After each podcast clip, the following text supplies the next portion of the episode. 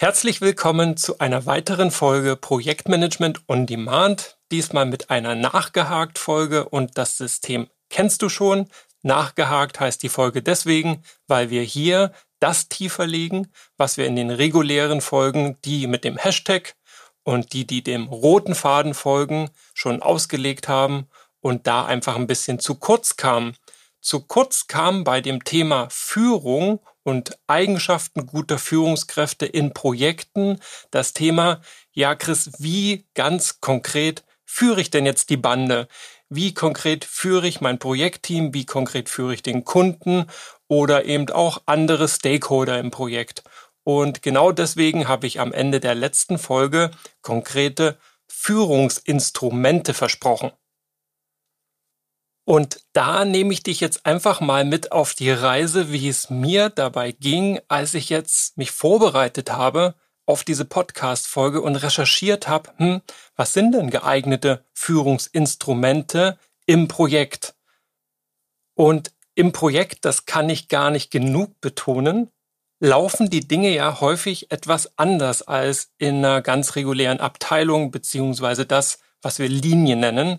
Und das hat mich auch ziemlich schnell frustriert an dem, was ich da recherchiert und gefunden habe. Ich fand das entweder nicht passend oder nicht mehr zeitgemäß oder es hat sich einfach nicht mit meinen Erfahrungen gedeckt, die ich in den vergangenen Jahren gemacht habe und wie ich Stakeholder, Teammitglieder, Kunden, Lieferanten geführt habe, beziehungsweise immer noch führe. Und genau deswegen geht es in dem Titel der Folge hier auch um Motive und Motivation. Ich bin davon überzeugt, und das hat auch meine Recherche ergeben und mein Bauchgefühl zur Recherche, dass am Ende des Tages alles darauf zurückkommt, was uns im Inneren antreibt, was unsere Motive sind, was unsere Motivation ist. Und zwar nicht nur unsere eigene, sondern die auch andere Teammitglieder, wie wir am Ende des Tages den Arsch hochbekommen, um selbst in stressigen und druckvollen Situationen im Projekt Leistung zu bringen, Ergebnisse zu liefern und Spaß zu haben an der Arbeit. Da sind meiner Meinung nach Motive ausschlaggebend und egal welches Instrument du zur Anwendung bringst, dieses Instrument in deinem Werkzeugkasten sollte dazu dienen, diese Motive zu triggern, zu bedienen und zu fördern. Und damit mal wieder genug der einleitenden Worte. Ich nehme dich jetzt mit auf meine Reise, die ich während der Recherche durchlaufen habe.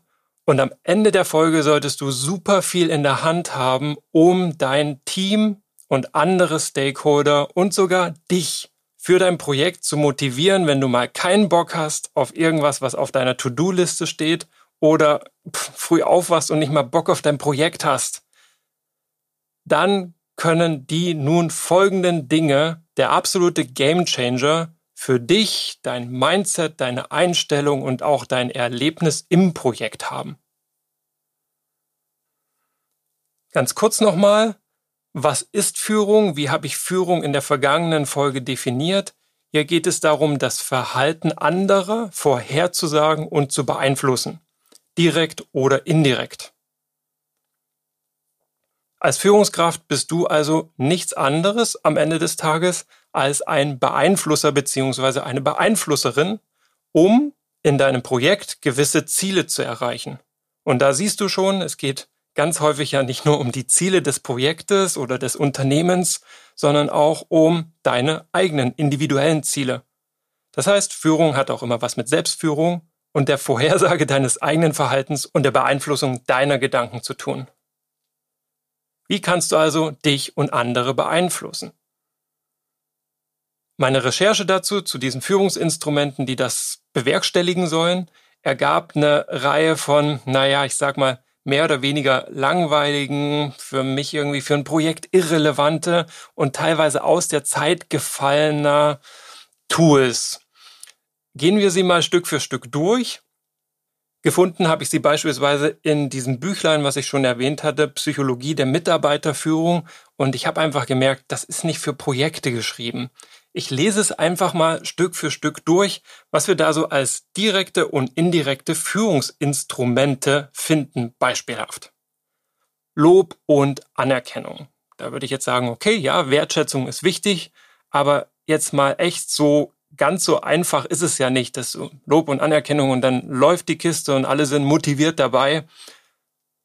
Irgendwie gerade die Dinge, die von außen kommen, wie auch Kritik und Rückmeldung, so wichtig Feedback ist, aber naja, irgendwie fühlt es sich noch oberflächlich an. Zumindest fühlt es sich für mich oberflächlich an, wenn ich mal in die Praxis reinschaue, wo es einfach damit häufig nicht getan ist und vor allen Dingen sehr, sehr wichtig ist, wie man, wann man Lob, Anerkennung, Kritik, Feedback, Rückmeldung platziert. Und dieses wann und wie und wo, in welchem Kontext, das ist in meinen Augen viel relevanter. Aber wir gehen mal die Liste noch fairerweise komplett durch. Die beiden alleine hätten mich jetzt noch gar nicht irritiert. Mitarbeitergespräche ist das nächste Instrument, wo ich sage, ja, so One-on-Ones haben wir schon auch. Die laufen vielleicht in der Linie anders als im Projekt. Dann kommt ein Zielvereinbarungsgespräch. Das ist auch interessant, wird aber hm, in Projekten gar nicht unbedingt immer gemacht. Ich kenne es aus der Beratung, weil dort gibt es keine richtige Linie, keine Abteilung, in der sich die Mitarbeitenden ja unter der Schirmherrschaft eines Chefs oder einer Chefin entwickeln. Da geschieht die Entwicklung häufig im Projekt, im Beratungsprojekt. Da werden dann auch Zielvereinbarungen geknüpft Zumindest habe ich das so kennengelernt. Aber in Projekten außerhalb der Beratung hm, ist das eher seltener. Genauso wie das Thema gemeinsame Karriereplanung. Hast du schon mal in deinem Projekt mit deinen Teammitgliedern eine gemeinsame Karriereplanung gemacht? Ich irgendwie nicht. Ein weiteres Instrument, was hier aufgelistet ist, ist der Aufbau von Vertrauen. Und wir haben ja hier im Podcast schon über die Vertrauensformel gesprochen. Ich finde aber auch, das ist noch nicht gezielt genug ein Einflussfaktor auf Verhalten, kein Instrument, was direkt genug ist. Als Führungsinstrument auch noch aufgelistet wird hier Erwartungsmanagement und Aufgabenzuordnung, Rollenzuteilung, Arbeitsgestaltung, Partizipation bei Entscheidungen, Delegation von Verantwortung, Manipulationstechniken. Das finde ich ganz, naja, irgendwie nicht so richtig am Puls der Zeit. Im Deutschen ist das ja sehr negativ konnotiert. Verhandlungen, Überzeugung, Durchsetzungsverhalten. Das waren die direkten Führungsinstrumente, die ich recherchiert habe.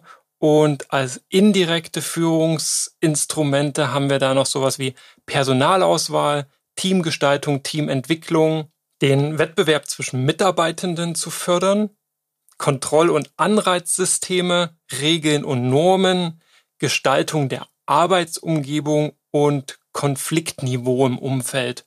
Und ich finde, es wird, je weiter ich das von oben nach unten durchgehe, immer abstrakter. Okay, jetzt ging es ja darum, ganz konkret zu führen und Klar habe ich keine Lust, in die Arbeit zu gehen, wenn es da stressig ist, Druck, Streit, Gezanke, ich die Leute nicht leiden kann, wenn die Arbeitsumgebung nicht so gestaltet ist, dass ich mich sicher und wohl aufgehoben fühle. Doch so richtig handlungsorientiert ist das in meinen Augen nicht und Dinge wie Personalauswahl stehen mir ja gar nicht so richtig zur Verfügung. Häufig werden Teammitglieder in mein Projekt entsendet, ich muss mit den Stakeholdern umgehen, die da sind. Da kann ich nicht viel gestalten und entwickeln auch nicht. Das ist häufig die Aufgabe deren Chefs. Ich bin ja eher so eine Art fachliche Führungskraft, führe lateral, nicht disziplinarisch. Und wenn ich sowas lese wie Wettbewerb zwischen den Mitarbeitenden zu fördern, dann denke ich mir, hey, einen Ellbogenansatz will ich ja auch nicht fahren. Das ist irgendwie alles nicht so richtig 21. Jahrhundert. Und lediglich, wenn es dann darum geht, Aufgaben zuzuordnen, Rollen zu beschreiben, das Team bei Entscheidungen mit zu involvieren, wirklich Verantwortung und nicht nur Aufgaben zu delegieren, dann spüre ich schon den Projektsprech raus dann fühlt sich das an wie meine Welt, in der ich mich in Projekten bewege. Und genau diesem Gedankengang bin ich dann mal gefolgt und habe überlegt, was stört mich denn eigentlich daran so wirklich? Hm, was ist es eigentlich, warum ich nicht so richtig überzeugt bin von dem, was ich da gerade lese? Und der Grund, den ich ausgemacht habe, ist, da ergibt sich für mich nicht so ein richtiges Muster, was eine Handlungsanweisung mit sich bringt, was mir so eine Art Grundgerüst gibt, um zu verstehen, warum wirken diese Instrumente wie und wie passen die zu meinem Führungsstil. Und was ich dann erkannt habe, ist, dass bei all dem, was ich unter Führung verstehe, immer eine Sache im Mittelpunkt steht. Und das ist die intrinsische Motivation der Beteiligten. Das ist immer mein Ziel, wenn es darum geht, in den Austausch mit Stakeholdern oder Teammitgliedern zu gehen, diese intrinsische Motivation anzusprechen, zu wecken, zu steigern, zu erkennen und nutzbar zu machen. Denn gerade diese Dinge von außen wie Arbeitsplatzgestaltung oder auch Incentives und Bonus, da haben ja die Studien der vergangenen Jahrzehnte die Erkenntnislage einfach dahingehend überholt, dass wir wissen, das sind extrinsische Motivationsfaktoren und die haben einfach keine Nachhaltigkeit. Die sind mal eben kurzfristig interessant und relevant, aber langfristig motivieren sie niemanden an einem Projekt zu arbeiten und je länger das Projekt dauert, desto weniger interessant ist einfach auch ein Incentive, was ich ganz am Ende in zwei, drei Jahren vielleicht bekomme. Also das ist zu wenig greifbar, zu weit weg und meist einfach nur eine Kurzfristmaßnahme. Das Motivationsniveau dauerhaft steigern kann eigentlich nur intrinsische Motivation die hat auch den mega Vorteil, dass du nicht ständig hinterher sein musst, hinter den Leuten und immer wieder von außen Impulse reingeben musst, um die Motivation hochzuhalten, sondern dass wenn die Motivlage klar ist, klar ist, was diese Person antreibt und das mit dem Projekt verknüpft ist und mit den Dingen, an denen ihr arbeitet, das sind für mich die wahren verbindenden Elemente zwischen all diesen verschiedenen Instrumenten und ein wirklich wahrer und wertvoller Kompass dahingehend, wie du führst, wie du wen führst, wie du dich selber führst. So, und deswegen möchte ich, dass es in dem Rest der Folge um Motive und Motivation geht. Kurz zu den Begriffen Motiv und Motivation. Motiv kannst du begreifen als dein Beweggrund beziehungsweise als verschiedene mögliche Beweggründe, wohingegen Motivation dann tatsächlich schon die Bewegungsenergie ist. Das Motiv, stell dir vor, du sitzt auf der Couch, ist also dein Gedanke, ah, man könnte ja mal oder das und das gäbe es jetzt zu tun. Und wenn der Beweggrund interessant oder spannend oder relevant genug für dich ist, dann wird dieses Motiv zur Motivation, zur Bewegungsenergie und du bekommst buchstäblich deinen Arsch vom Sofa und handelst. Damit das nicht so abstrakt ist, lass uns doch mal gemeinsam ein Beispiel betrachten. Stell dir vor, da ist ein Mann und dieser Mann spendet einem Krankenhaus eine Summe von 100.000 Euro. Warum glaubst du, macht das dieser Mann?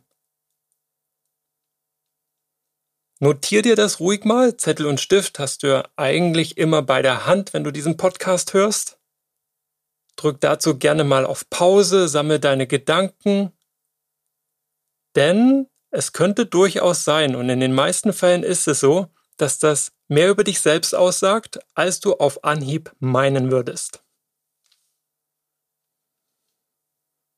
So, und wenn du dir notiert hast, was du glaubst, warum diese Person das gemacht hat, dann geht's hier weiter und wir schauen uns mal an, wie das mit diesen Motiven eigentlich ist. Rein psychologisch betrachtet sind sie nämlich recht spannend, weil sie sind immer die Gegenkraft zu einer Angst und dienen entweder der Angstvermeidung oder sich der Angst zu stellen oder einen sonst wie gearteten Umgang mit dieser Angst zu finden. Und damit meine ich jetzt nicht Angst vor Dunkelheit oder Spinnen oder zu großer Höhe. Das würde ja auch überhaupt nicht auf Projekte angewandt passen. Da könntest du eher sagen, ja, das ist das Lampenfieber vor wichtigen Präsentationen. Aber die meine ich gar nicht. Ich meine auch nicht die Angst zu versagen oder schlecht dazustehen, weil du unvorbereitet bist oder einfach nur auf dem falschen Fuß erwischt wirst.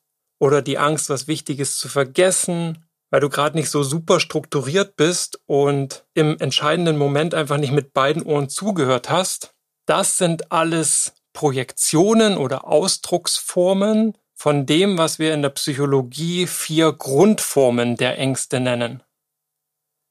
Diese vier Grundformen Nochmal rekapitulieren, hören wir uns deswegen an, weil die Motive deine Gegenkraft, deine Gegenenergie zu diesen Ängsten sind. Und es schön ist, wenn man sich einfach auf vier Möglichkeiten konzentrieren kann. Und ich habe dir ja versprochen, immer Muster mitzubringen, an denen du dich orientieren kannst in deiner Handlungsweise im Projekt, in dem Fall bezogen darauf, wie du schlussendlich führst. Und ich verspreche dir, wir spannen gleich den Bogen zurück, verstehen wir jedoch erstmal zunächst diese vier Grundformen der Ängste.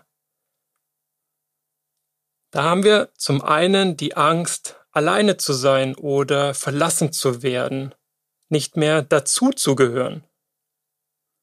Im Projekt könnte sich die dadurch äußern, dass du zum Beispiel Angst hast, Verantwortung gänzlich alleine zu tragen. Die zweite Grundform der Angst ist die, dramatisch betrachtet, vor anderen Menschen beziehungsweise zu viel Nähe und dass dein eigenes Distanzbedürfnis verletzt wird. Im Projekt erkennst du das immer dann, wenn es Machtkämpfe gibt oder dein eigener Einflussbereich plötzlich in Frage gestellt wird oder du angegriffen wirst für Ergebnisse und Leistungen, die du erbracht hast oder sich Leute einfach nur einmischen in Dinge, die eigentlich in deinem Leistungsumfang mit drin sind, in deiner Rolle beschrieben sind und plötzlich wird da jemand übergriffig. Die dritte Angst ist die vor Unklarheit, Unsicherheit, Veränderung.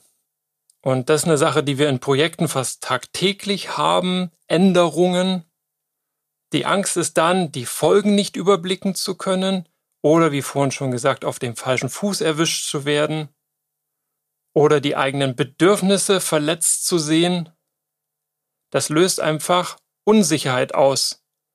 Wenn wir die Änderung nicht greifen können, das ist wie die Angst im Dunkeln vor dem Unbekannten.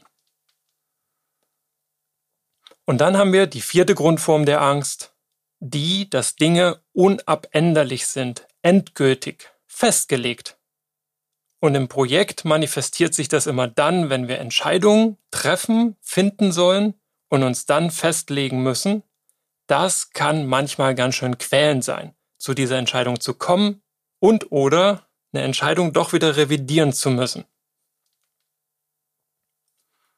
Wie gesagt, die Motive sind jetzt die Gegenbewegung, das Ausweichen oder das aktive Entgegenstellen gegen diese Angst quasi die positive Seite der Angst, weil sie verleiht uns Energie.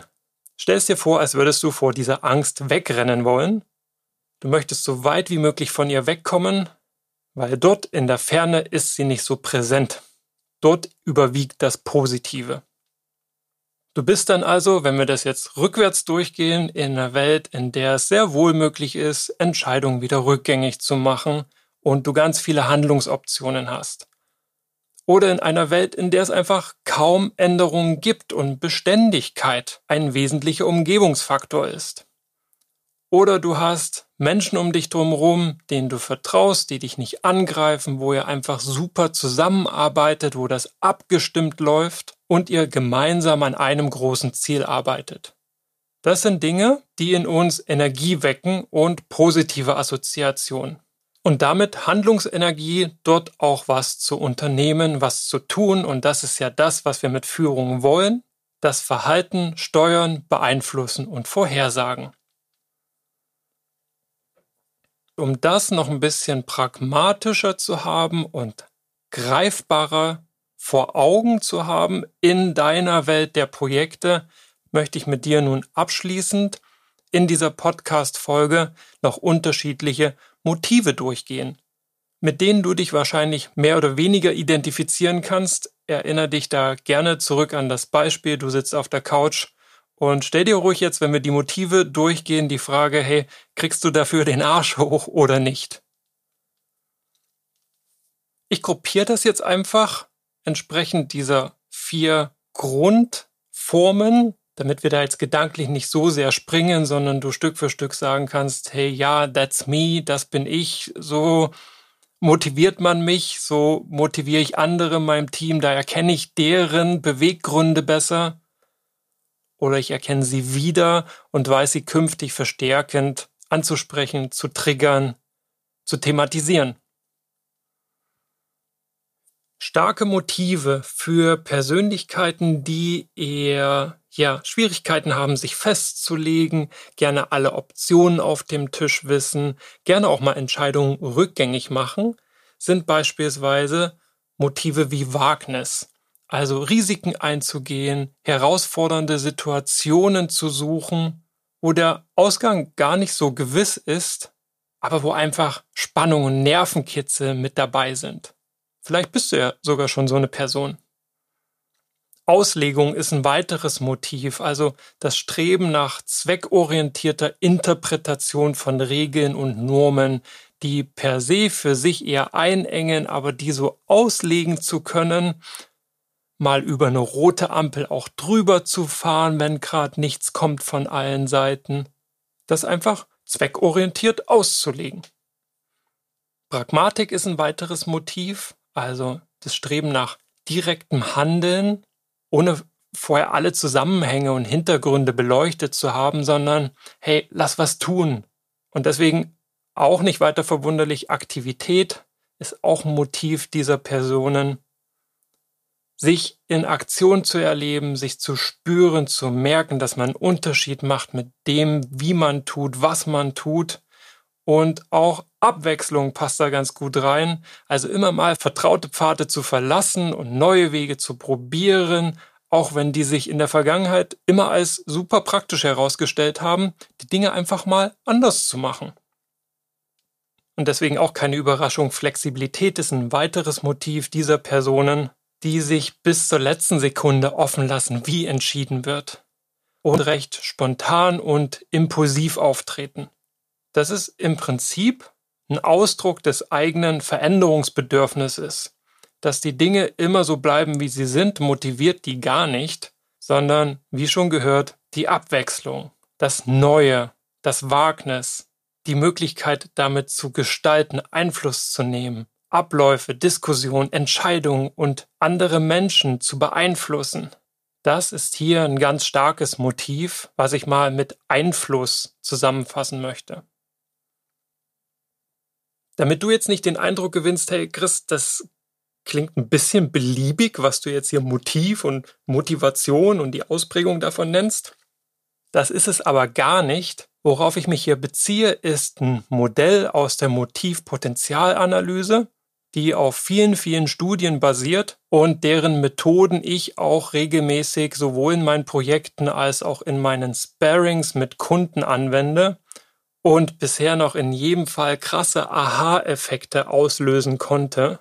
So gesehen gehen wir mal weiter. Das ist gar nicht beliebig, sondern du kannst dir gerne Notizen machen, wenn du merkst, hey, ja, das spricht mich voll an, genau so funktioniere ich. Das ist so der erste Schritt, sich selbst zu verorten, orientieren zu können in diesen verschiedenen Motivkonstellationen, um dann auch zu verstehen, hey, warum reagieren da andere Menschen anders?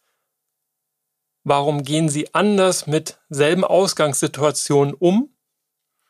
Und wie beeinflusse ich die dann, um trotzdem wieder als Team gemeinsam ein Ziel zu verfolgen? Wo wir also gerade die Personen hatten, die die Abwechslung sehr schätzen, haben wir natürlich auch die, ich nenne es mal übertrieben, Traditionalisten, die, die gerne alles ein bisschen planbarer hätten, was ja in einem Projekt auch durchaus geschätzt und honoriert wird.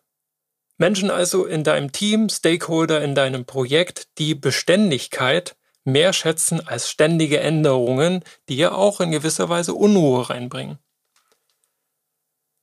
Starke Motive solche Personen sind beispielsweise Vorsicht, also das Streben nach Sicherheit und Vorhersagbarkeit, Prinzipien, weil sie sich gerne an vorhandenen Regeln und Normen orientieren, Erkenntnis, sie also verstehen wollen, wie die Dinge zusammenhängen, was die Hintergründe sind, und beim Lösen von Problemen immer erstmal die Ausgangslage zu verstehen und nicht nur the next shiny object zu sehen, also einfach nur angezogen werden von diesem großen, tollen, schönen Ziel, sondern verstehen wollen, warum das so ist, wie wir dahin kommen und warum das die einzig richtige und beste Lösung ist.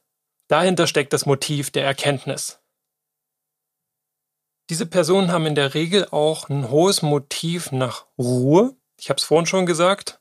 Abwechslung, Änderungen, Risiken, das bringt immer Unruhe rein, Unbeständigkeit, Unsicherheit.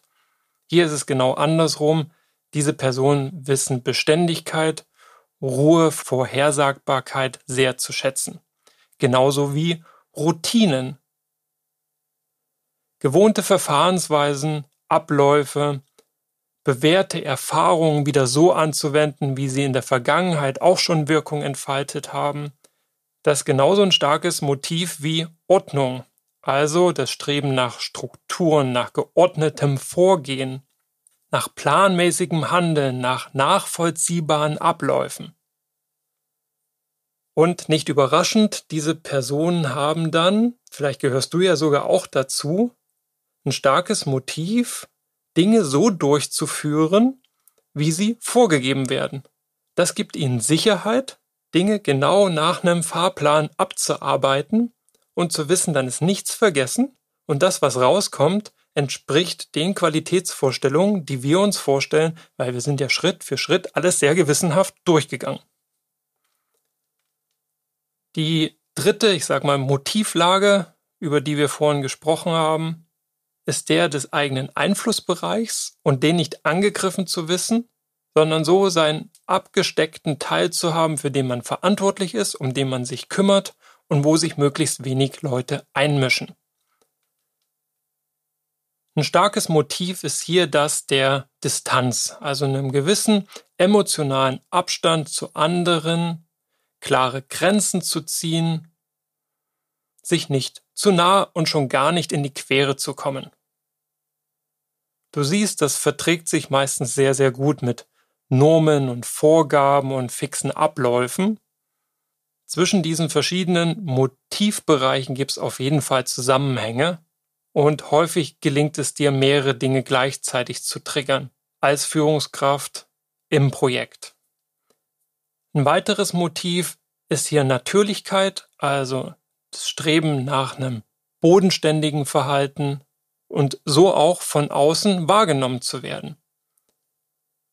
Genauso wie Dinge selber entscheiden zu dürfen, in diesem abgesteckten Bereich, unabhängig von anderen, möglichst ohne große Einflussfaktoren von außen.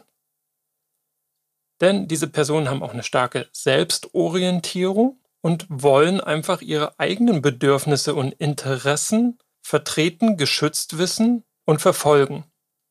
Deren Motiv ist auf jeden Fall keins der Fremdanerkennung, sondern Selbstanerkennung. Die sind sich selbst genug, die brauchen gar nicht viel Wertschätzung von außen und tolles Feedback und eine schöne Bühne.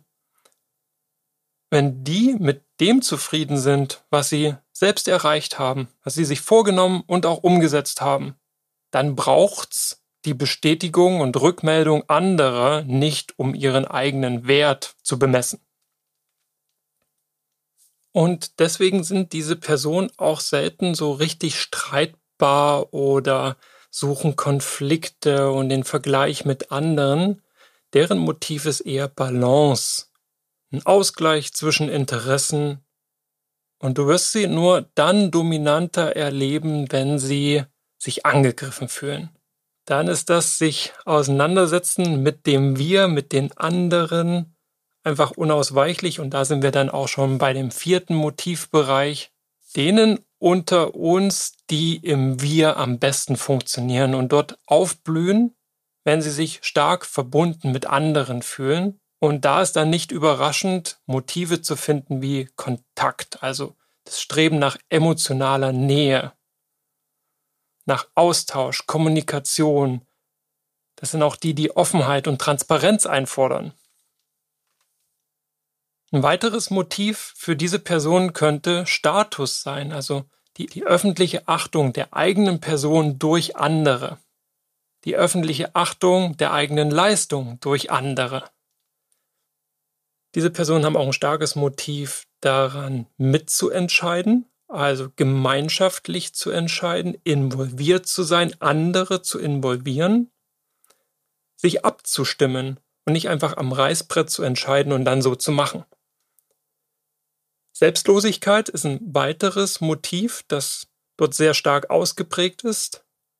Andere zu unterstützen, ihnen zu helfen, sogar die eigenen Interessen und die eigenen To-Dos hinten anzustellen, sich fürsorglich zu zeigen, das kann für den ein oder anderen von uns, für die ein oder andere von uns tatsächlich ein starkes Motiv sein, weil damit meist einhergeht auch eine Fremdanerkennung, also eine persönliche Rückmeldung von anderen, positives Feedback, eine hohe Meinung der anderen über dich und geführt eben einfach dadurch eine soziale Nähe und Verbindung. Und welches Motiv man dann hier häufig auch anfindet, ist das der Dominanz, also das Streben danach zu gewinnen, sich an anderen zu messen, zu vergleichen, sich durchzusetzen, den eigenen Machtbereich auszuweiten und besser dazustehen als andere, weil es den eigenen Selbstwert wiederum bedient kann mir gut vorstellen, dass du dir jetzt sogar die ein oder andere Notiz gemacht hast, gerade diesbezüglich, was dich eigentlich so motiviert. Und vielleicht hast du auch das ein oder andere Muster bei dir erkannt oder sogar bei anderen im Team.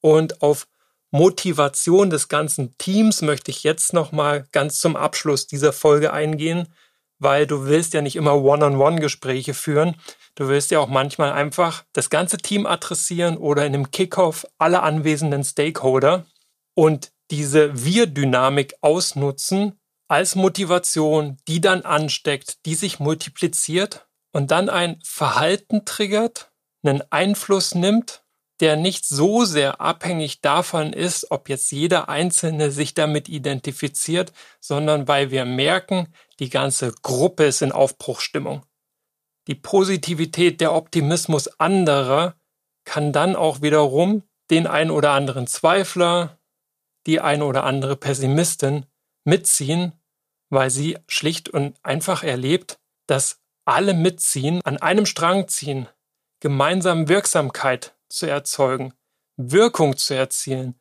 auf ein gemeinsames sinnstiftendes Zielbild zuzusteuern. Das sind ganz starke Motive, um als Team in einem Projekt engagiert an den richtigen Dingen zu arbeiten.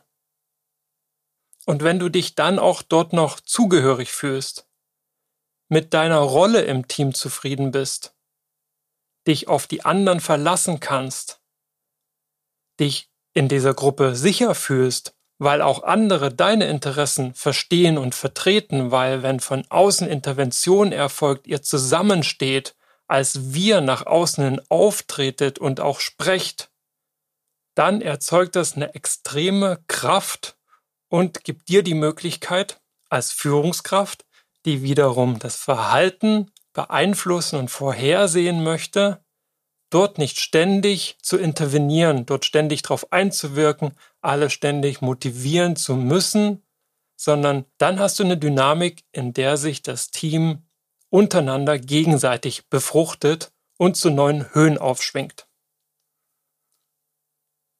Und ich finde, das sind auch sehr, sehr schöne Schlussworte für diese Podcast-Folge. Wenn dich das Thema gekitzelt hat und du dich für noch mehr interessierst und vor allen Dingen das mal strukturiert, analytisch durchzugehen und zu identifizieren, hey, was sind denn jetzt deine stärksten Motivatoren oder auch einzelne Stakeholder mal gemeinsam analysieren möchtest, hey, was könnte die motivieren? Wie spreche ich die an? Wie führe ich die am Ende des Tages in meinem Projekt? Dann lass uns sehr gerne miteinander sprechen. Schreib mir super gerne direkt eine E-Mail an chris.pm-botschaft oder connecte dich mit mir auf LinkedIn. Ich bin mir sicher, du findest einen Weg, wenn dein Motiv nur groß genug ist. Was in dem Fall eben, wir wiederholen nochmal kurz, das Kontaktmotiv sein könnte, also das Motiv, sich auszutauschen, Nähe und Kontakt zu anderen Menschen aufzubauen, weil du spürst, dir gibt das einfach was.